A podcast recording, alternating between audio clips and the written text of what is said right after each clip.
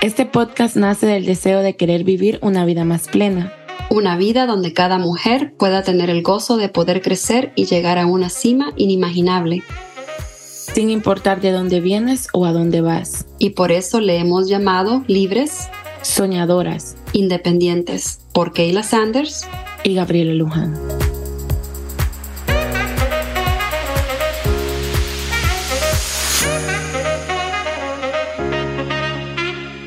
Hola, hola chicos, bienvenidos a un nuevo episodio de Libres Soñadoras Independientes. Hoy tenemos un súper tema muy interesante, intenso y prohibido para muchas personas. Y les tenemos una pequeña sorpresa, bueno, gran sorpresa. Se los voy a introducir en un momentito, en unos minutos. Pero hola Keila, te extrañé mucho. Hola Gaby, hace mucho que no nos vemos, ¿verdad? Ay, sí. sí, bueno, muy emocionada otra vez de estar aquí y muy emocionada porque este tema fue algo que escribimos desde hace mucho, desde antes de comenzar el podcast. Entonces, y súper emocionada también por la invitada que tenemos hoy. Y sobre todo porque yo, bueno, ya mejor no les voy a tirar de todo de un solo porque quiero hablar mucho del tema. Siempre hablo mucho, sobre todo cuando se trata de esto, pero muy emocionada de estar aquí y, y, de poder compartir con ustedes algo que les pueda ayudar. Esperamos que les pueda ayudar en su vida cotidiana. Así es, espero que esto les encante y disfrútenlo. Y Gaby, introducción al tema o nos lanzamos de una vez. bueno chicos, el tema de hoy va a ser el sexo y sus tabús. Wow, súper. A mí me interesó mucho este tema desde hace mucho y habíamos hablado en mencionar sobre los tabús. Primero porque casi siempre soy la que habla del tema cuando estoy con mis amigas y siempre me ha parecido muy interesante que todas se sienten muy incómodas al, hablar del sexo y de muchas cosas que tienen que ver con el sexo. Y la razón que escogimos este tema hoy para libres soñadoras e independientes es porque nosotras como mujeres y también hombres somos libres de expresarnos y podemos tocar esos temas, no debemos de tener miedo. Y pues soñadoras porque creo que todos tenemos fantasías sexuales independientes porque podemos decidir cómo, cuándo y dónde hacerlo. Así es. Eh, mi pensar, pienso que muchas mujeres tienen tantos tabús en el sexo como hombres también, ¿verdad? Eh, por el miedo al que dirán o también no tienen mucha información. Creo que este tema va a ser de enriquecimiento para muchas mujeres, muchos hombres.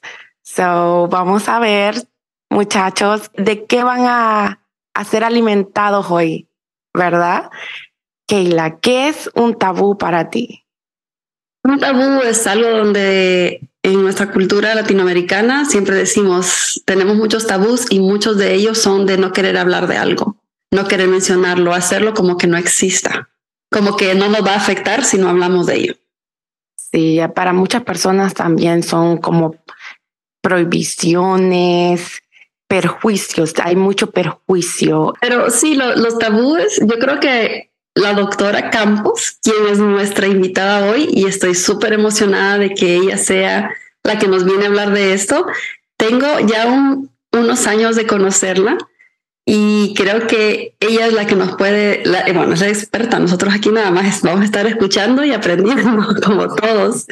Pero me encanta mucho, eh, tuve la oportunidad de conocerla ella en eh, Latinas USA por cosas de, cuestiones de la vida, ¿no? Que nos lleva y nos conecta con diferentes personas y creo que teníamos que conocernos y era eh, uno de esos eventos donde yo no estaba participando eh, en él, pero estaba yo como fotógrafa y también la, este, mostrando mi trabajo como fotógrafa y de lo poco que pude escuchar me di cuenta que es una mujer de tanto conocimiento y me encantó cuando empezó a hablar de la menopausia y de sus experiencias. Y yo nunca me voy a olvidar porque siempre me ha dado pavor la menopausia y sé que es otro tema que vamos a indagar más en un futuro con ella.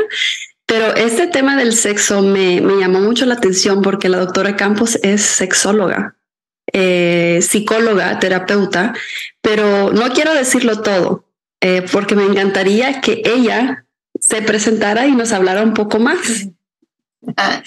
Tan lindas. Bueno, pues Keila y Gabriela, para mí es un gusto enorme poder estar con ustedes, poder estar pues definitivamente eh, aquí. Eh, me encanta. Eh, creo que como ustedes también soy una mujer libre, soñadora e independiente. y yo creo que definitivamente muchas mujeres nos identificamos de esa forma, ¿no? así que me encanta. Gracias por la invitación, Keila, Gabriela. Y como tú dices, Keila, pues sí, nos conocemos en este mundo grande pero pequeño de lo que significa ser latinas viviendo en, Estados Unidos y, inmigrantes. Y bueno, gracias a ti pues por un trabajo también fotográfico maravilloso que, que en la Convención de Mujeres y que nos encantó y que bueno, definitivamente me encanta ver la gente joven crecer, ver la gente joven emprender. Eh, y bueno, y también me encanta y las estaba escuchando en la introducción y yo decía, oh, no puede ser, estas mujeres jóvenes sienten los mismos temores de hablar de sexo y sexualidad que sentí yo en mi juventud y te estoy hablando que fue hace bastante. sí, estoy aquí para aprender mucho ahorita. Doctora Campos tiene que saber que yo casi siempre quiero regresar al pasado antes de que Gaby y yo empezáramos a, a juntarnos un poco más. Antes de conocer a Gaby, yo siempre he sido la amiga que habla del sexo, la que viene y, hey, chicas, y tal cosa. Y todas mis amigas se sonrojan, tienen vergüenza, algunas se abren, comparten, otras no, pero hasta que conocí a Gaby, ella me dice, quítate de aquí, yo soy la experta. y ella tiene 10 sí, ella, ella tiene 10 años menos que yo, pero me encanta su manera de, tan abierta de ver la sexualidad y eso nos conectó mucho para comenzar este podcast juntas. Y siento que eso es algo muy importante, poder ser muy abiertas en hablar de todos los temas. Bueno, es que la sexualidad es parte de la vida, ¿no? La sexualidad es parte de lo que somos como hombres y mujeres y no podemos eh, negar esa, esa conexión que tenemos. Entonces, creo que por eso es tan importante que podamos eh, hablarlo, reflexionar, eh, conocer a ciencia cierta y educarnos, ¿no? No, no hemos tenido como, como una educación sexual en muchas de las casas, ¿no? Eso fue mi interés, realmente, como tú lo decías, yo estudié psicología clínica, pero después la vida me fue llevando a quererme especializar en otros campos y uno de esos pues fue la sexualidad y, y realmente eh, y, y, la educación sexual. Entonces para mí, bueno, también tiene que ver que fui madre adolescente. Entonces yo dije, ah, no, aquí necesito que ninguna joven, ah, que las jóvenes aprendan eh, que, que el embarazo y que el ser madre tan joven, pues es una opción bastante difícil, ¿no? Entonces eh, creo que, que todo eso va motivando lo que es mi carrera profesional eh, en la vida, ¿no? Doctora Campos, ¿usted es de Colombia? Sí, soy oh, ¿Qué parte de Colombia? Bueno, nací en Cali, pero realmente me crié mucho más en Bogotá. Mi familia es más de Bogotá.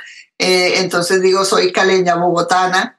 Eh, y, bueno, y ahora pues una latina más en Estados Unidos, eh, sí. una, sí, realmente jamás me había identificado como latina en ninguna parte. Ya, ya cuando uno llega acá, se da cuenta que es un orgullo ser latina. USA, como la USA, que tenemos. Sí. Entonces, sí. mira, y ahí en Colombia estudio la psicología y, y ya después empiezo a hacer el posgrado en educación sexual y ya después eh, hago el doctorado en, en España, porque en ese momento no había máster ni doctorado en Colombia, y hago el doctorado y bueno, me he especializado en muchas cosas, eh, pero la sexualidad para mí es, es un tema fascinante, no solo de estudio, no solo de vivencia, sino de, de, entender que el cuerpo y la sexualidad, el erotismo, todo eso hace que seamos seres humanos maravillosos.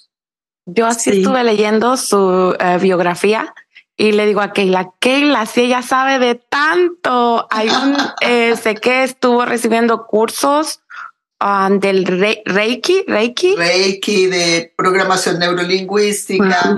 Eh, soy especialista y soy certificada en, en, TIC, que es una técnica para tratar traumas.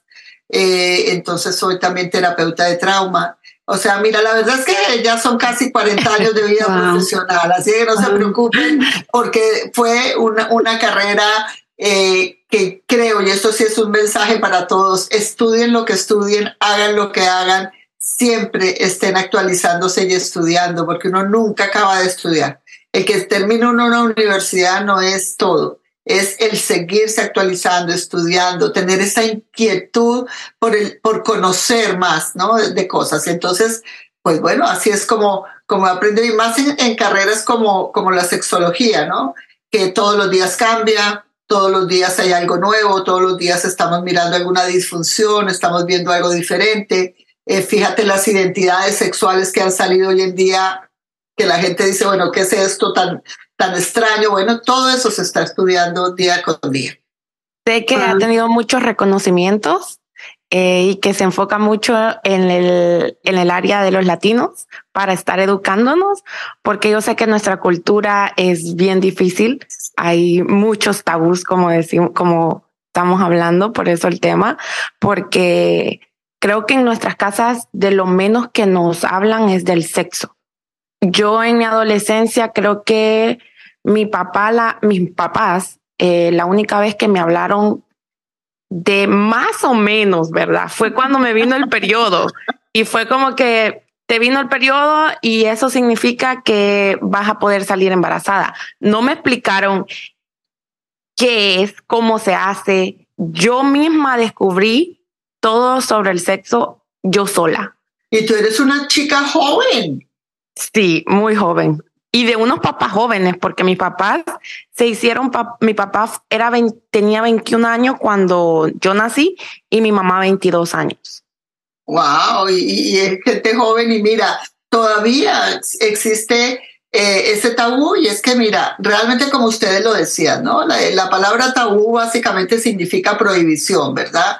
Eh, es una prohibición impuesta además, ¿no? Es esto que te van imponiendo, ya sea eh, por algunas religiones, ya sea por algo cultural, ya sea por la sociedad, todo lo que tiene que ver con sexualidad pues ha pasado por una historia que es fascinante el, leer la historia, porque en tiempos eh, antiguos eh, la sexualidad no era tan tabú ni era pecado. Cuando ya empieza pues toda la civilización y que empieza todo este esto, ah, empezó la, la sexualidad siendo atendida por los psiquiatras, eh, porque una mujer que tuviera demasiado deseo era una mujer histérica, porque pasó por el diván de, muchos psiquiatras porque se creía que era anormal sentir deseo sexual, porque desde Freud, ¿no? Que, que hablaba muchísimas cosas con respecto también a la sexualidad. Después de esto viene toda la cultura occidental y entonces es la religión la que hace que la sexualidad se vea como pecado. Entonces, pasamos de ser locos a ser pecadores. Entonces, de una u otra manera, ahí se quedó, pues obviamente, todo un patrón sociocultural, ¿no? Que nos han creado con respecto a, la sexualidad y al sexo y a, y a sentir que realmente no podemos hablar del tema porque eso no está bien, porque eso no es de personas decentes hablar de esto, ¿no? Entonces le han quitado al ser humano una parte importantísima de su vida como es la sexualidad, porque eso es lo que nos define. Entonces, indiscutiblemente por eso hay tantos problemas también con respecto al tema interesante cuando usted dice que fue como empezó porque empezamos a sentir placer la mujer. Porque entonces el placer y el sexo no es lo mismo. Eh, no, mira, vamos a ahí, me parece eh, eh, interesantísimo poder definir términos, ¿verdad? mira, obviamente el sexo, todo el mundo dice, hablar de sexo, siempre piensan en relaciones sexuales, ¿no? Y es que la sexualidad se ha genitalizado. Siempre pensamos en una sexualidad o en la palabra sexo como algo genital. Cuando hablamos de educar sexualmente a los niños de 4 o 5 años, como que, ¿cómo se le ocurre que les vamos a hablar de eso? Porque piensan que sexo es solo relaciones sexuales. Y no es solo genitalidad. La palabra sexo como tal es una connotación mucho más biológica. Las personas nacen como macho, hembra o intersexuales, que más adelante podemos hablar del término intersexual, que es lo que antes se llamaba hermafroditas. Ya no se usa ese término, hoy es el término intersexual. De hecho, durante estos meses que hemos estado con todo lo que tiene que ver con el orgullo, em, con el mes del orgullo eh, LGBTIQ, eh, es importante, ahí sale la I ya, ya no es solo LGBT, sino LGBTIQ para estar con todos. Tiene que ver con los intersexuales, que son las personas que nacen con genitales tanto femeninos como masculinos. Entonces, es lo que antes se llamaba hermafrodita.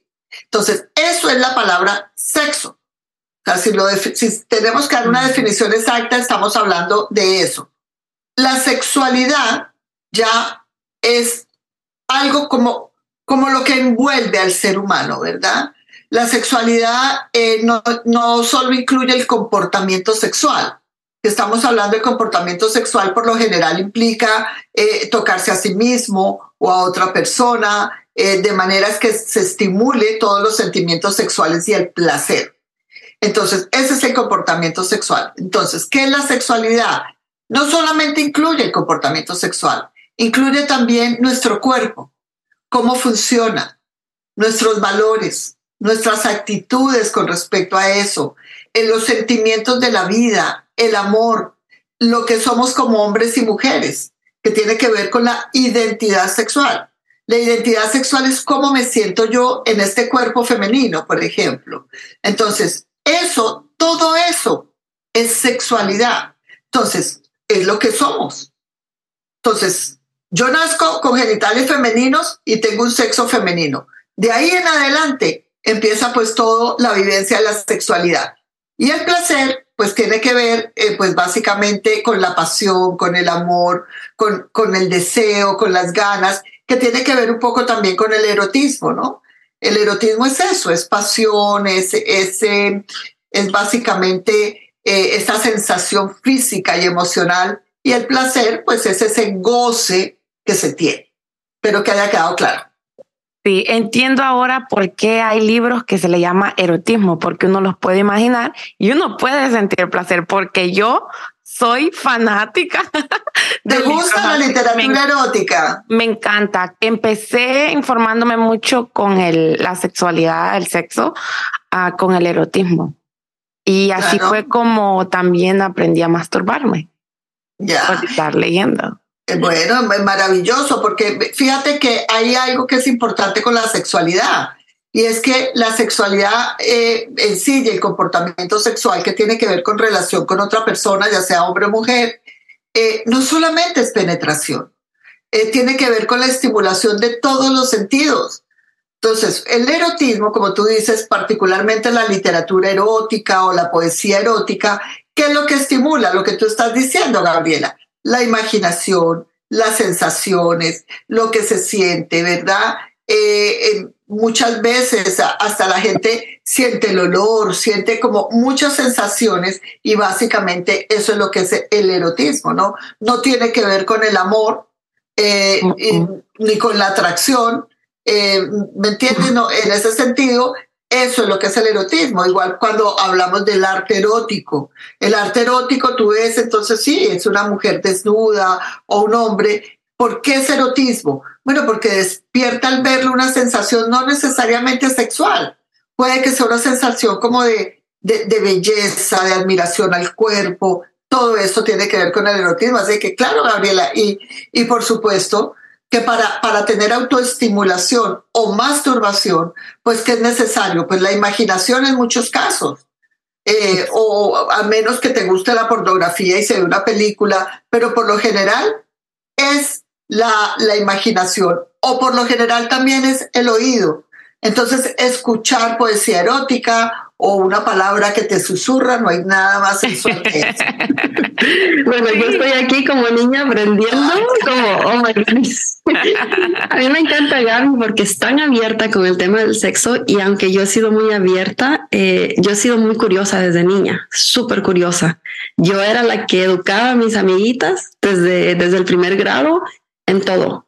No sé, yo, yo creo que la mayoría de información la saqué de las novelas y, yo, yo, percibía este, tantas cosas. Eh, mi casa estaba ubicada al lado de dos comajones o dos burdeles. Entonces había mucha acción en ese lado y desde muy temprana edad yo sabía mucho sobre el sexo, pero el sexo no fue algo que se me inculcó. Mi abuela me crió súper chapada a la antigua y cuando me vino la menstruación, eh, su primera reacción fue enojarse conmigo Entonces ya se imagina, ¿no? Que de ahí para ahí no, no hay ningún tipo ¿por qué? ¿Por qué se enojó? Nunca lo supe, nunca le pregunté, pero creo que se enojó porque yo ya estaba entrando en esa etapa de quedar embarazada. Eh, mi madre fue madre soltera de varios este, eh, hombres. Toda mi, mi familia han sido madres solteras.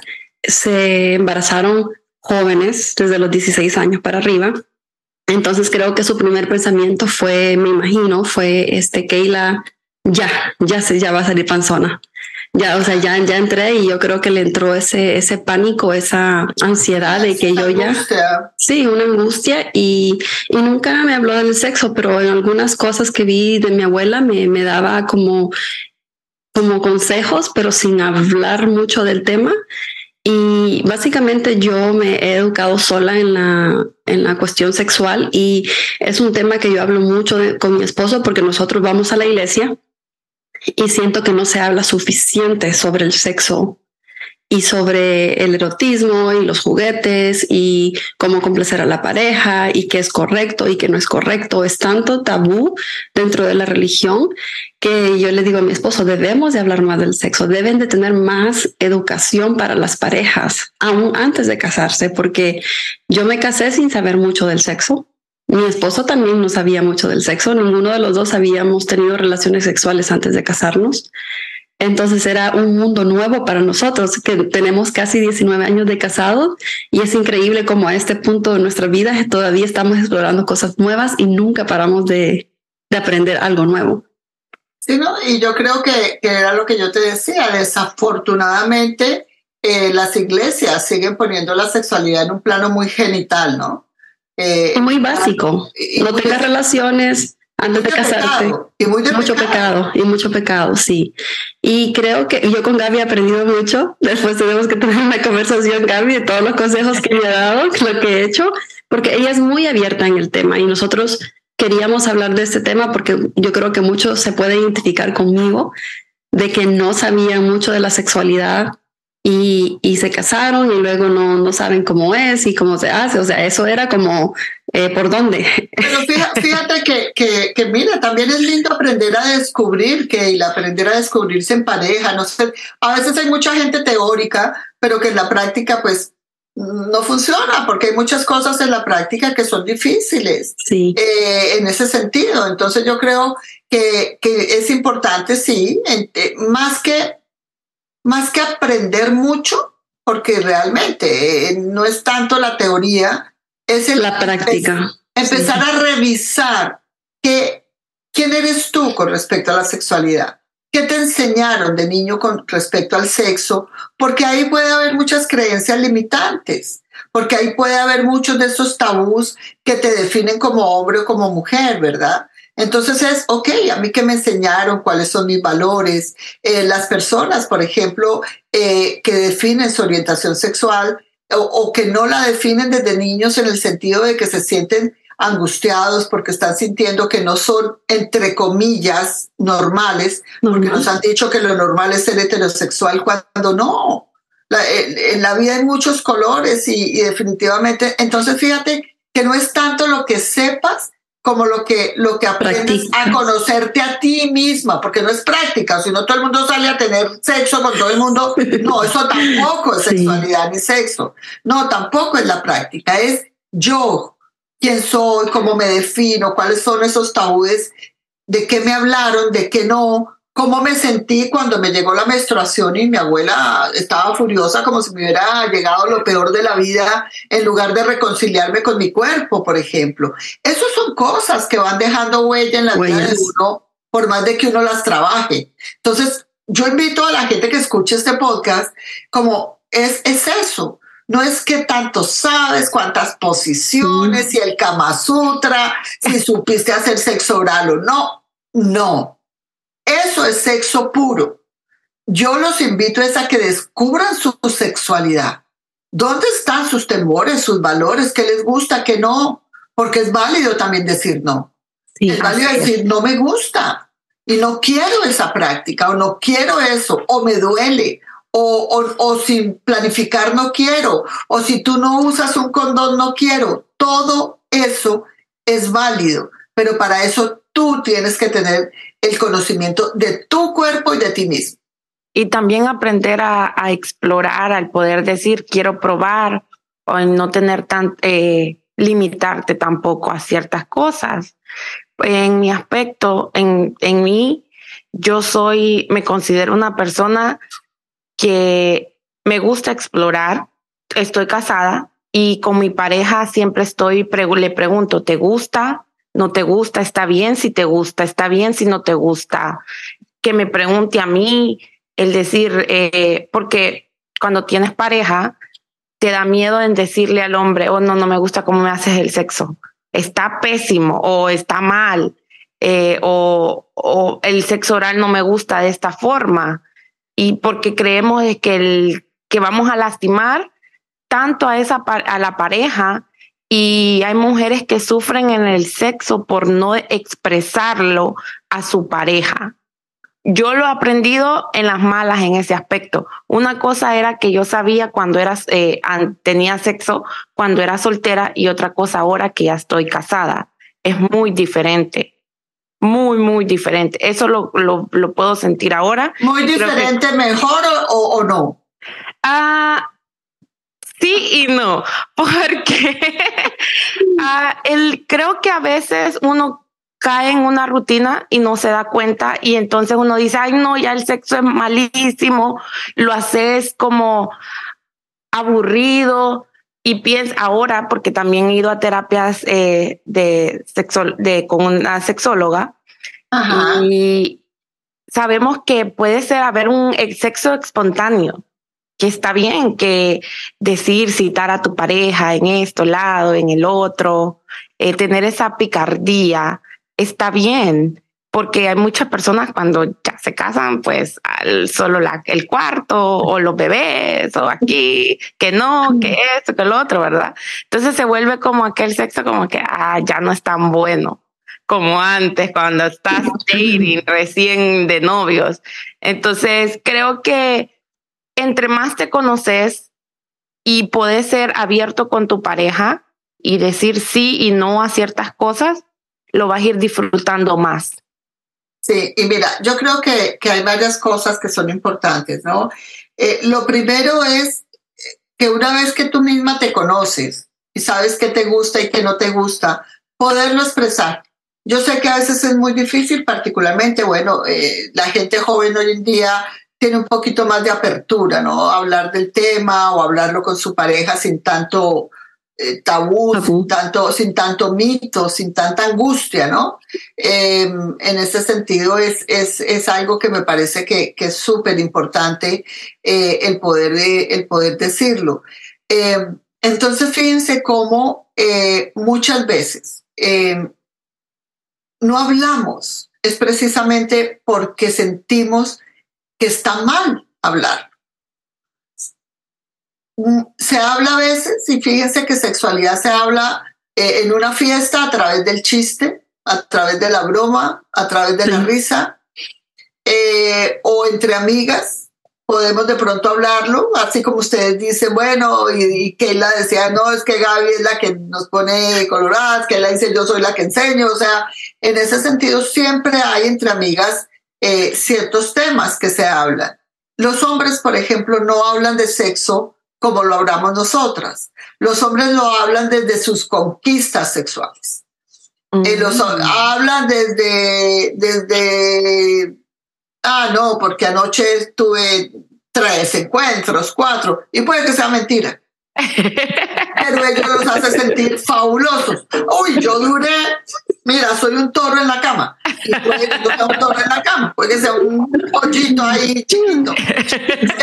Cinco segundos, dijo la cantante. Exacto, sí. Entonces, en ese sentido, fíjense cómo somos de diferentes. Las mujeres podemos hablar de lo frustrante que es, de no sentir orgasmo, de yo no estoy sintiendo nada, a mí no me gusta, eh, entonces, eso también es como una parte terapéutica. Lo importante también es porque no siempre las amigas dan los mejores consejos, pues porque, bueno, también tienen sus propios rollos con, con todo esto. Sin embargo, tú dijiste algo importante y es el hablarlo, pero también la rutina.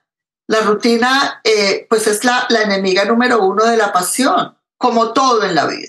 cuando trabajamos de una manera rutinaria, lo hacemos porque nos llega el cheque mensual de pronto, pero estamos aburridos, o sea, ah, otra vez levantarme a la oficina, lo mismo, ya sé.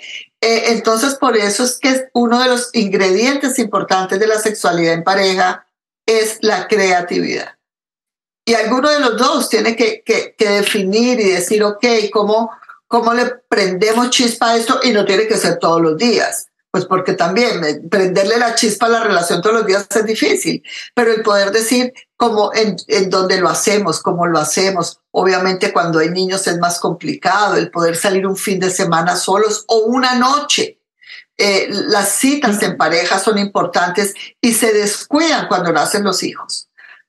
porque el proyecto se vuelve ser papá o mamá eh, más las mamás, aquí sí tengo que darle más duro a las mujeres porque se vuelven más mamás y entonces ya el sexo, la sexualidad, el encuentro íntimo eh, se vuelve segundo plano. Y después es cuando vienen los llantos, ¿no? Porque se está acabando la relación, porque se acabó el amor, porque entró una tercera persona.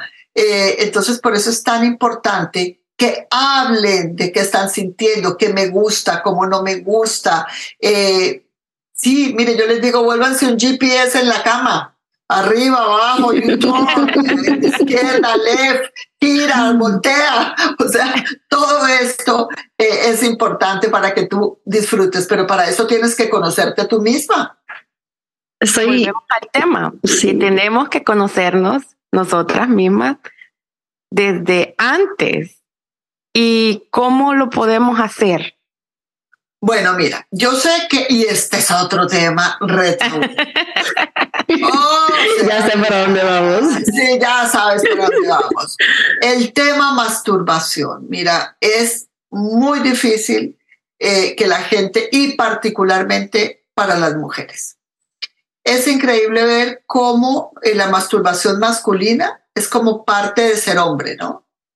Eh, los hombres desde muy jóvenes, cuando están empezando todas sus hormonas y el erotismo están a flor de piel, eh, eh, se masturban. Eh, de eso pueden hablar entre los amigos en el sentido de, de, cómo hacerlo, de cómo no. Y está bien, no se cuestiona. Pero, ¿cuántas veces las mujeres hablan de masturbación? Nunca. Nunca, porque es prohibido. En la mujer no, es como que no podemos tener placer y no debemos ni de hablar del tema. Es que ni te enseñan tu parte vaginal, o sea, tu parte sexual. Total, Gabriela, lo que acaban de decir. ¿Cuántas veces a los niños y a las niñas, porque esto sí es para ambos, y ahí empieza la educación sexual, ojo, desde que nos enseñen nuestros, los nombres de nuestro cuerpo como son. O sea, la gente Mira, yo siempre he dicho, le enseñan a los chiquitos los ojos, la nariz, la boca, el ombligo y los mutilan del ombligo a la rodilla, porque de ahí pasan. Tienes razón. Y si, y, si, llegan a enseñarle, el pene no se llama pene. Se llama pipi. el pipí, el Tienen 100 nombres. Y el pajarito, o sea, todo lo que tú quieras menos el pene. ¿Por qué? Da pena nombrarlo. O sea, yo, es increíble, pero da pena. La mujer, con mayor razón. Jamás nos dicen la vulva, generalmente, y también, o vagina, jamás esos términos no se usan. En las niñas tenemos todos los otros nombres. Panocha, panocha dependiendo del país la pupusita, la arepa, la, la tortilla. Entonces, indiscutiblemente desde ahí, ¿qué es lo que está aprendiendo un niño o una niña? Que es, malo. Que sus genitales no son buenos. No te toques, guácatelas, uf, cochina. Son malos. Entonces, fíjate que desde muy niñas tenemos estos mensajes, que eso es lo que yo les digo piensen cómo fue su educación, que de ahí van a salir muchas de las cosas que ustedes son ahora. Obviamente este es otro tema que es duro y no lo vamos a tocar, pero también muchas mujeres que han sido abusadas de niñas y hombres que han sido abusados de niños, por supuesto viven una sexualidad más distorsionada también y una sexualidad donde el placer se les convirtió en horror y dolor, ¿no? Entonces, todo eso hay que tenerlo en cuenta. no podemos pensar que es solo placer, que todo es goce. No. Entonces, obviamente, eh, cuando, cuando empezamos en todo esto de que no nos, no, nos, no nos enseñan, mire, ustedes no lo van a creer. A estas alturas, en este siglo, yo después de, ya voy a, es más, creo que este año ya son como 40 años de vida profesional, eh, que todavía me lleguen mujeres que no saben qué es el clítoris y que no saben dónde queda su clítoris. O hombres que no tienen ni idea tampoco. Y no, y no es como solo desde la ignorancia, sino desde el miedo a conocerse. Una mujer, y en un encuentro de mujeres, precisamente uno de los primeros encuentros que hice, que dicté una charla de sexualidad, que alguien decía, pero es que pues es que, pero es que el clítoris está por allá, ¿cómo se lo ve uno? Les dije yo, les voy a regalar un espejo. Con un espejo, mi vida, con un espejo. Y además les puse tarea, les dije, hoy me hace el favor, cogen el espejito, se miran y se presentan, hola, mucho gusto, soy yo. porque obviamente es un órgano importantísimo en el placer femenino, porque la única función que tiene el clítoris es eh, ser placentero, tener, recibir placer, sentir placer. Es, la mejor amiga. Creo que en, en esta cuestión me salvé un poco porque mi curiosidad fue la que me llevó a mí a explorar. Como era muy curiosa, yo me vi con el espejo y me miraba con el espejo y yo, ok, así me veo. Entonces siempre he sabido cómo me veo. Y porque yo no tuve mucha educación sexual, hoy en día yo educo mucho a mis hijos y, y, trato de hacerlo. gracias a Dios creo que llegué a tiempo con mi hija de 11 años. Le hablé ya de lo que es el sexo. Le hablé de cómo se tiene un bebé, le hablé de que el pene eh, penetra la vagina, la vagina, cómo funcionan los huevos, el espermatozoide. O sea, le, puse ahí todo y mi hija estaba con la, con la cara así como, ¿qué? Y, le, yo le pregunté porque yo no quería, yo, yo estaba como con el miedo, ¿será que ella ya sabe? Eh, y le pregunté, ¿y tú ya sabes, sabías todo esto? Y me dice, no. Pero me alegra mucho saber porque cuando me ve besarme con Mark, con mi esposo, o nos ve interactuar, ya ella, ya ella sabe que es algo muy natural dentro de un matrimonio. Ya, claro. Dentro, sí. Y, yo creo que todo eso es lo que hace que, que, que también eh, muchas mujeres eh, que no conocen su cuerpo. Yo siempre, eh, y bueno, y muchas de las técnicas de terapia sexual se basan en la autoestimulación y en el, y en el autoplacer, porque e, es importante, o sea, si tú no sabes qué te gusta, no sabes qué sientes, no sabes qué es lo que, qué es lo que realmente es placentero para ti, ¿cómo le vas a decir a tu compañero o compañera lo que te gusta? Entonces yo creo que por eso es tan importante eh, el conocer nuestro cuerpo, el saber hasta dónde están tus límites y hasta dónde también están las cosas que para ti son placer, ¿no? Entonces, fíjense que la masturbación y el autoplacer, pues es, es uno de los temas que, que, debería ser tan natural para hombres como para mujeres, ¿no? Eh, el hecho de, de, que definitivamente podamos conocer nuestro cuerpo, sentir erotismo, eh, el, que, el que también para, para muchas mujeres que no tienen pareja o hombres que no tienen pareja, eh, obviamente eh, una de las preguntas que aquí es, es válida también, me preguntan mucho cuánto es lo normal, ¿no? De masturbarse. Eh, o, personas que dicen que me masturbo tantas veces al día que si eso es bueno o malo. Mire, la masturbación como tal no es malo, es como muchas cosas, ¿no? No es malo, es realmente el uso que haces de, de, de masturbarte o no.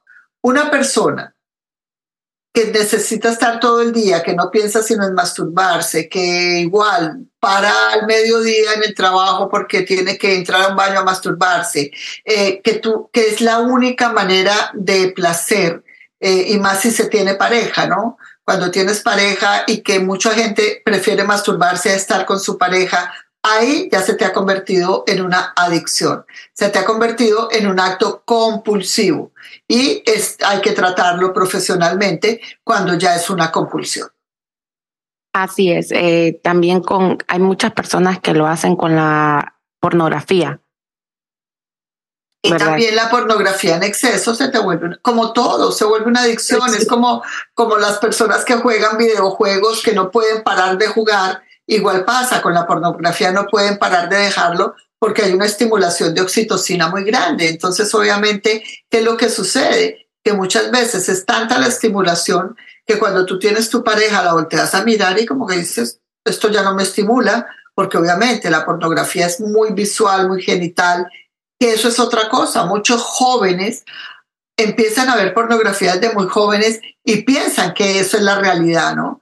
Piensan que la realidad son estas erecciones que duran tres horas, que son eyaculaciones eternas, que las mujeres tienen un chorro pues mecánico que tiene que salir como estilo manguera. Pues no, eso no es cierto. Eso no es cierto. La eh, y la pornografía es película. La pornografía es montada. La pornografía son ser. O sea, ojo con lo que ven. No es educación sexual. Eh, muchas mujeres también, entonces se comparan con esa mujer, con esas mujeres espectaculares, de senos grandes, o de, entonces eso es lo que muchos jóvenes empiezan a ver y por eso necesitan una guía de un adulto que pueda guiarlos y decirles cuál es la realidad de las cosas. ¿Tiene, ¿Tiene alguna sugerencia en cuestiones de ver pornografía para los jóvenes? Mira, yo no, no recomiendo la pornografía para un joven. Realmente la pornografía es un material de adultos. Eh, es un material de personas que puedan ya eh, discernir entre lo que es la realidad y lo que es una película. Eh, muchos jóvenes, antes los, los, jóvenes siempre han visto pornografía y particularmente más los hombres que las mujeres. y, pero antes eran las revistas, ¿no? La Playboy, revistas como estas.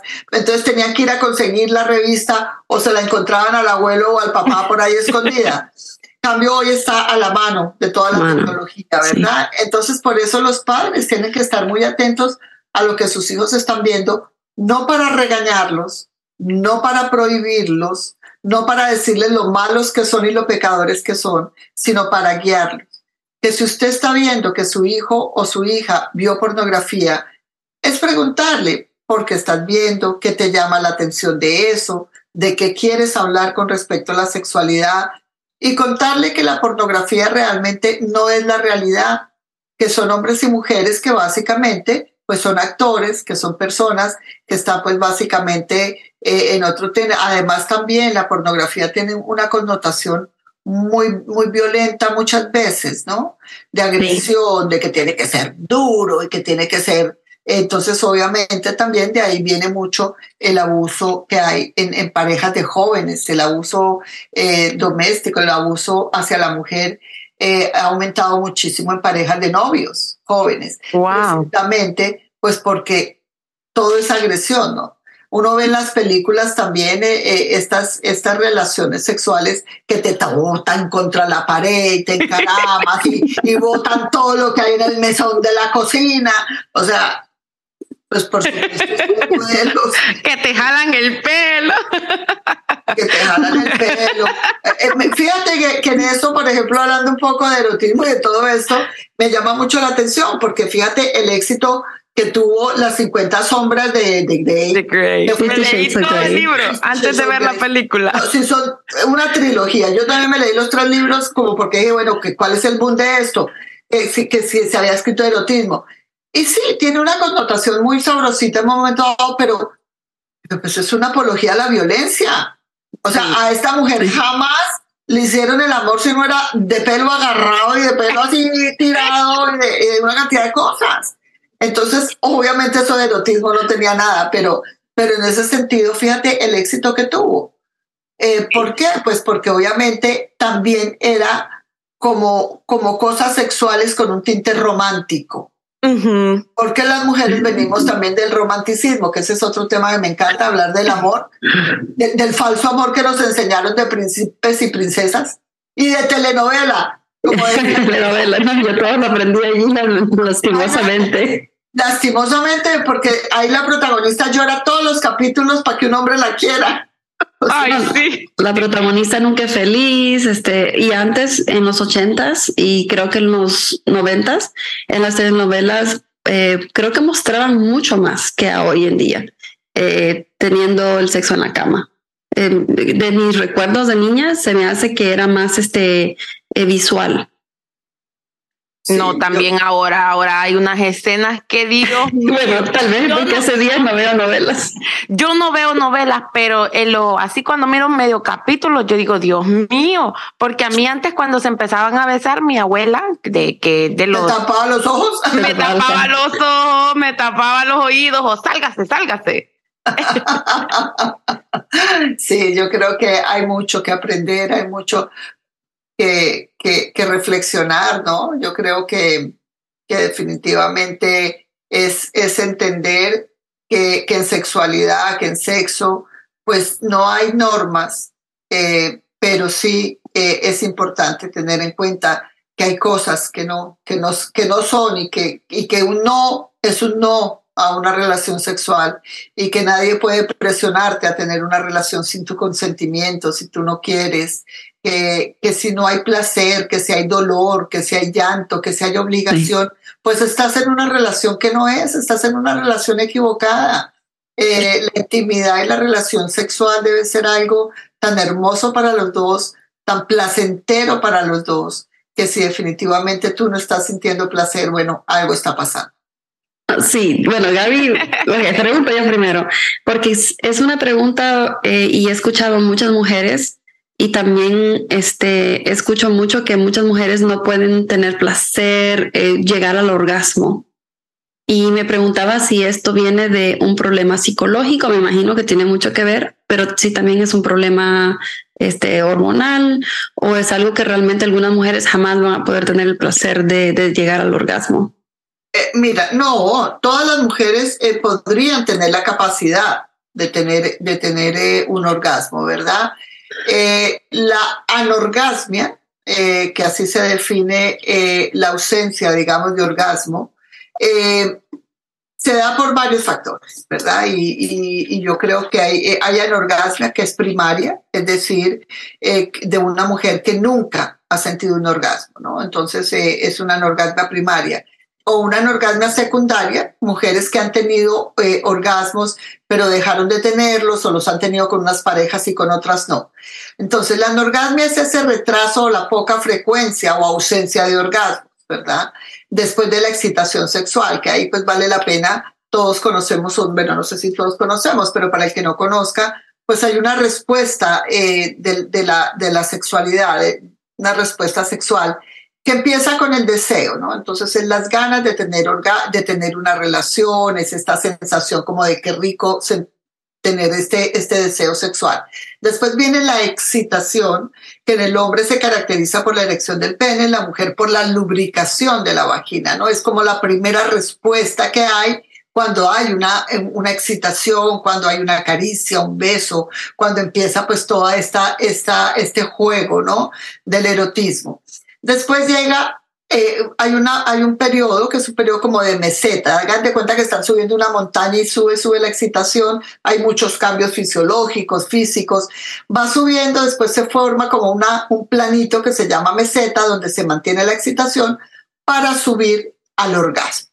El orgasmo en el hombre se ha asociado con la eyaculación y bueno, y en la mujer pues este es este máximo placer, ¿verdad? Existen varios factores, como les decía, que pueden provocar la anorgasmia. Entre ellos incluye, por ejemplo, problemas en la relación. Pues una mujer que está sufriendo de una relación de abuso, donde hay maltrato ya sea verbal, psicológico, donde es obligada, eh, pues obviamente no va a sentir eh, poder llegar al placer. Recuérdense que eh, estamos hablando que el orgasmo es placer y donde hay algo que te está incomodando, pues no te va a permitir ese placer. Eh, muchos factores culturales también, ¿no? Muchas mujeres también por aquello del miedo al desnudo. Hay mujeres que dicen, no vayas a prender la luz ni se te ocurra, porque todo es a oscuras, todo es con este, este mito. Eh, hay algunas afecciones médicas también, ¿no? O sea, puede ser que una mujer pues tenga problemas eh, médicos, la diabetes, por ejemplo, o que esté tomando alguna medicación que puede tener efectos secundarios hacen que definitivamente la, la persona pues tenga una anorgasmia. Entonces, por eso es tan importante. Si usted es una persona que no está teniendo orgasmos, una mujer que no tiene orgasmos, hay que consultar y no tener vergüenza en consultarlo. Las mujeres no les gusta hablarle al ginecólogo de esto porque qué pena. ¿Qué va a decir? No, es importante entender que es bueno o buscar una psicóloga sexóloga que sea especialista en sexología, porque también tus experiencias sexuales previas, pues también hace que de pronto estés en un momento en que se creó algún trauma que no te deja tener orgasmos. Este tema es tan largo, podríamos hablar aquí horas. Horas. Última pregunta ya para cerrar. No, no, no vamos a cerrar, todavía hay más preguntas. todavía tenemos tiempo. Vamos a hacer un segundo capítulo de, este podcast. Vamos a tener que hacer un segundo, un segundo capítulo. Pero ya para cerrar, eh, la pregunta es, los juguetes sexuales. Hay, creo que muchas mujeres al ver un, un dildo, un vibrador, no saben, sé que no saben, y sé que no hay educación en absoluto sobre eso. El punto G se puede llegar a tener con un vibrador, con varios tipos de juguetes, hay varias formas. Sé que muchas mujeres no saben de eso, pero quiero que la doctora aquí les hable un poco de los juguetes sexuales. Bueno, pues que estas muchachas recorrieron un montón de temas eh, impresionantes. Eh, sí, sí, sí, sí, eh, porque bueno, todos son temas súper extensos en, en, sexualidad que son buenos. Mira, los juguetes sexuales.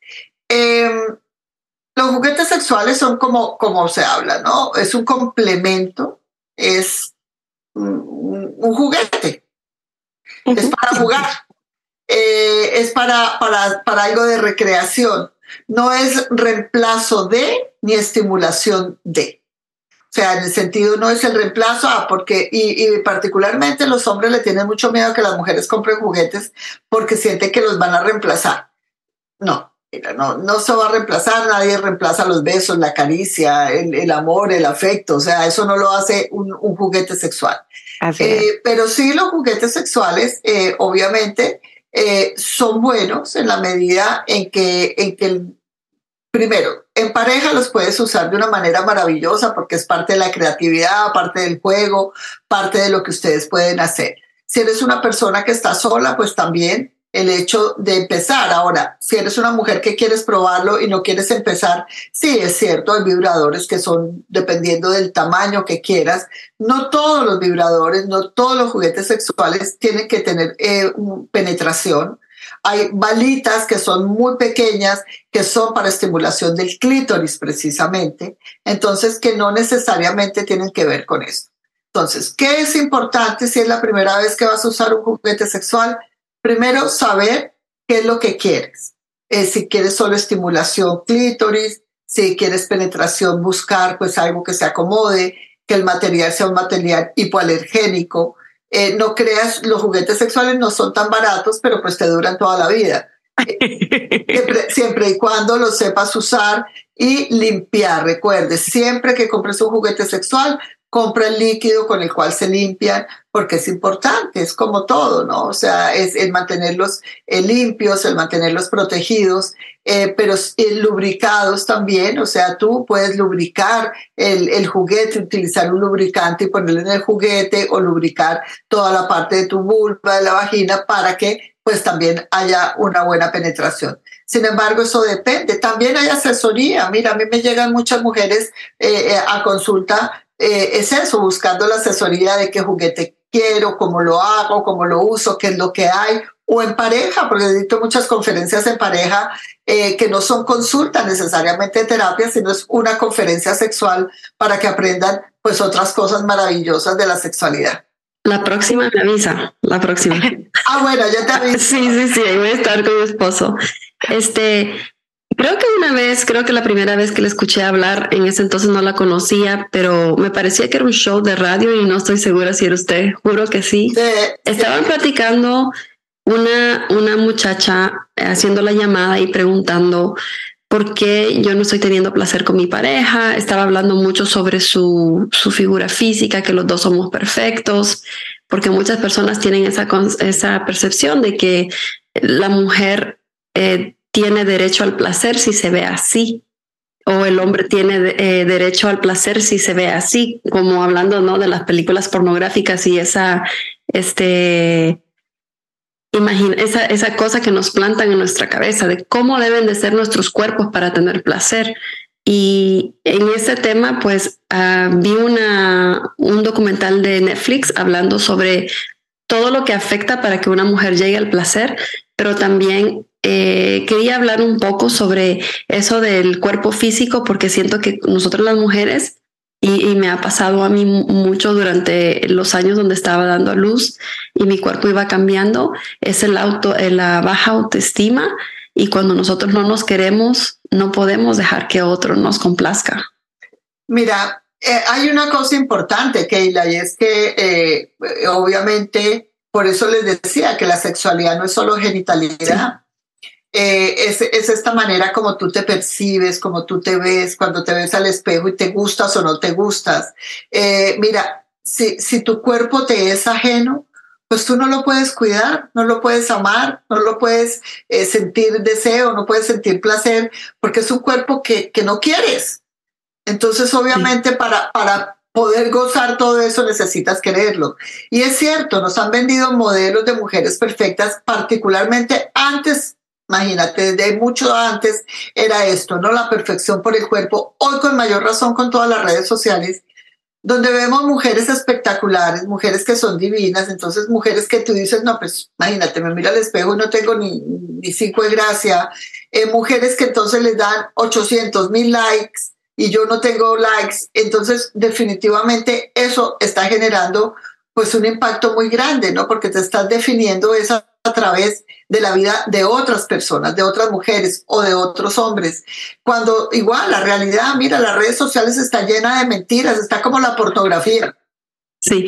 Actores fabulosos. Yo puedo poner un post de París y estoy aquí debajo de mi cama aburrida y deprimida, pero digo que estoy en París. Entonces, eh, o, que, o, estos filtros, ¿no? Yo, bueno, por eso mi marca de Claudia Campos sin filtro salió alrededor pues de todo eso, es decir, vivamos la vida sin filtros, vivamos como somos, sí, qué rico verse bonito, qué rico verse arreglado, qué rico que tú, pero porque a ti te gusta, no porque los demás te definan. Y definitivamente, pues eso es lo que sucede, ¿no? Muchas mujeres, cuando les decía yo ahorita, mujeres que quieren tener sexo con la luz apagada porque qué pena que me vea el rollito este que me está saliendo. Como les digo a las mujeres, créame que un hombre a la hora de estar en la cama lo que menos le mira es el rollo que usted tiene ahí al lado. Pero... Es verdad, los hombres son así, pero nosotros las mujeres podemos ser muy duras con nosotras mismas. Yo hacía lo mismo por mucho tiempo, no, no podía aceptar mi cuerpo y, y el cambio de tener hijos era algo muy, muy duro para mí por traumas o por la, crianza. Y es algo que yo he tenido que ir descubriéndome poco a poco, cosa que me ha ayudado mucho el experimentar el placer en la masturbación. Eh, me ha ayudado mucho a, descubrirme y ahorita estoy en un proceso de, de que ahora estoy más contenta conmigo misma y también dejo que mi esposo también explore y también los dos tenemos una buena comunicación, pero nunca ha sido así en, cuestiones del sexo, aunque cuando nos casamos dijimos, vamos a hablar de lo que nos gusta, de lo que nos, nos gusta, pero una cosa es decirlo, como dijo, y otra cosa es hacerlo. Eh, con tantos años de casado hemos ido por altas y bajas experimentando y, y arreglando ¿no? las diferencias y sobre todo que la comunicación es tan importante y a veces se pierde con tanta facilidad, sobre todo cuando hay hijos, cuando eh, hay un trabajo eh, muy estresante. Eh, pero para mí es un, bueno, es un tema que creo que podríamos hablar mucho sobre la autoestima, sobre cómo nos afecta esta parte eh, en nuestra vida sexual y, y, el explorar, el experimentar más. Siento que es una parte muy, muy importante y creo que este tema lo vamos a hacer en, capítulos eh, uno, dos, tres, cuatro, cinco, uno, uno, doce, una serie de doce para, para cubrir mucho de, de esta sexualidad y la verdad, eh, en referencia a nuestra cultura eh, es bastante cerrado. Todavía yo sigo siendo la más abierta, sobre todo en mi familia, por la manera en que nos criamos. Este, y yo soy tan abierta, yo soy fotógrafa de boudoir, entonces ya se imagina los tabús que hay entre eso de, de tomar fotos a las mujeres súper sexy, súper sensuales, pero para otras personas es pornografía. Y está muy lejos de serlo, pero, pero para muchas personas es como, ay, que la toma ese tipo de fotos, sobre todo viniendo de una religión bastante conservativa. Pero yo soy yo y yo sé lo que hago y a mí me gusta. pero además son unas fotos bellísimas. Bueno, de hecho, desde hace un año estoy diciéndote que voy a ir a tomarme las mías. Démosle. ya está, lo ponemos ahí. Yo la recomiendo, yo la tengo. Aquí la tengo en mi comedor. la, la, Santa Cena. sí, e, es esa parte que, que no dejamos a veces explorar o, y me encanta el trabajo que hago porque no es sexual, sino que es sensual y esa, esa parte donde yo veo cómo mis clientes se conectan con su cuerpo y ellas se pueden ver a través de, de una fotografía que yo tomo, se pueden ver de una manera bonita sin, importar que las estrías, que la celulitis, que los gorditos. Y esa es eh, una parte que me llena mucho mi vida. Pero como digo, siempre soy la, la, que más habla, la que más digo y me gustaría, y me gusta la parte de la educación. Yo con Gaby he aprendido mucho eh, sobre la masturbación, los juguetes, bueno, un montón de cosas que ella me, me ha ayudado, a pesar de que ella, bueno, es una mujer más joven, creo que va por generaciones también. Las mujeres entre más jóvenes más, eh, más saben, pero también depende de la crianza que, que nos da y creo que también no hablar de esos temas sexuales lleva a muchos problemas eh, en la adolescencia en, y muchos problemas sexuales en el matrimonio y mucha mm, concepción de lo que es correcto y no es correcto. Así es, así es. Muchas gracias, doctora, por su tiempo. Eh, quiero que vayan y la sigan. Vamos a ver la información de ella, de su Instagram. Yo quiero ir a una conferencia suya, así que quiero saber todo, qué fechas. Me encantaría aprender más. No, ya de por sí pongan en su calendario septiembre 24 es el Congreso de Mujeres. Eh, eh, bueno, más de 500 mujeres en un solo sitio, pues la verdad que la energía femenina que se hace es maravillosa, así que espero que ustedes estén ahí también este año como lo estuvo Keila el año pasado y, y que puedan hacer presencia. Pero, pero la verdad, mire, yo creo que, que es importante hablarlo, reflexionar, conversar sobre estos temas, de lo que se piensa y bueno, muchos son los temas que hay que hacer. Así que los invito también a leer eh, parte de las cosas que pongo en el blog. Mi página esta es la www.claudialcampos claudialcampos.com. De hecho, ahí pueden encontrar también eh, eh, parte de, un podcast que estoy haciendo de reflexiones sin filtro, el podcast, que es un podcast pequeño de reflexiones para que la gente comente. De hecho, hoy que hablábamos de la rutina, el podcast que salió eh, la semana pasada decía la rutina acaba con el amor. Eh, y es una reflexión que se hace con base en esto. Eh, y, bueno, pues yo creo que entre todos eh, tenemos que aprender. Me encuentran, bueno, en la página encuentran todas mis coordenadas, Facebook, Twitter, Instagram, pero generalmente me encuentran como doctora Claudia Campos. Eh, para que, bueno, para que puedan, eh, para que podamos estar conectados y seguir aprendiendo sobre este tema hermoso que es la sexualidad. Sí, sí, muchas gracias por compartir. Y yo la sigo en Instagram como doctora A. C. Campos. Ah, sí, es doctora, las siglas de doctora, DRA C Campos. DRA C Campos, ese es mi, mi Instagram.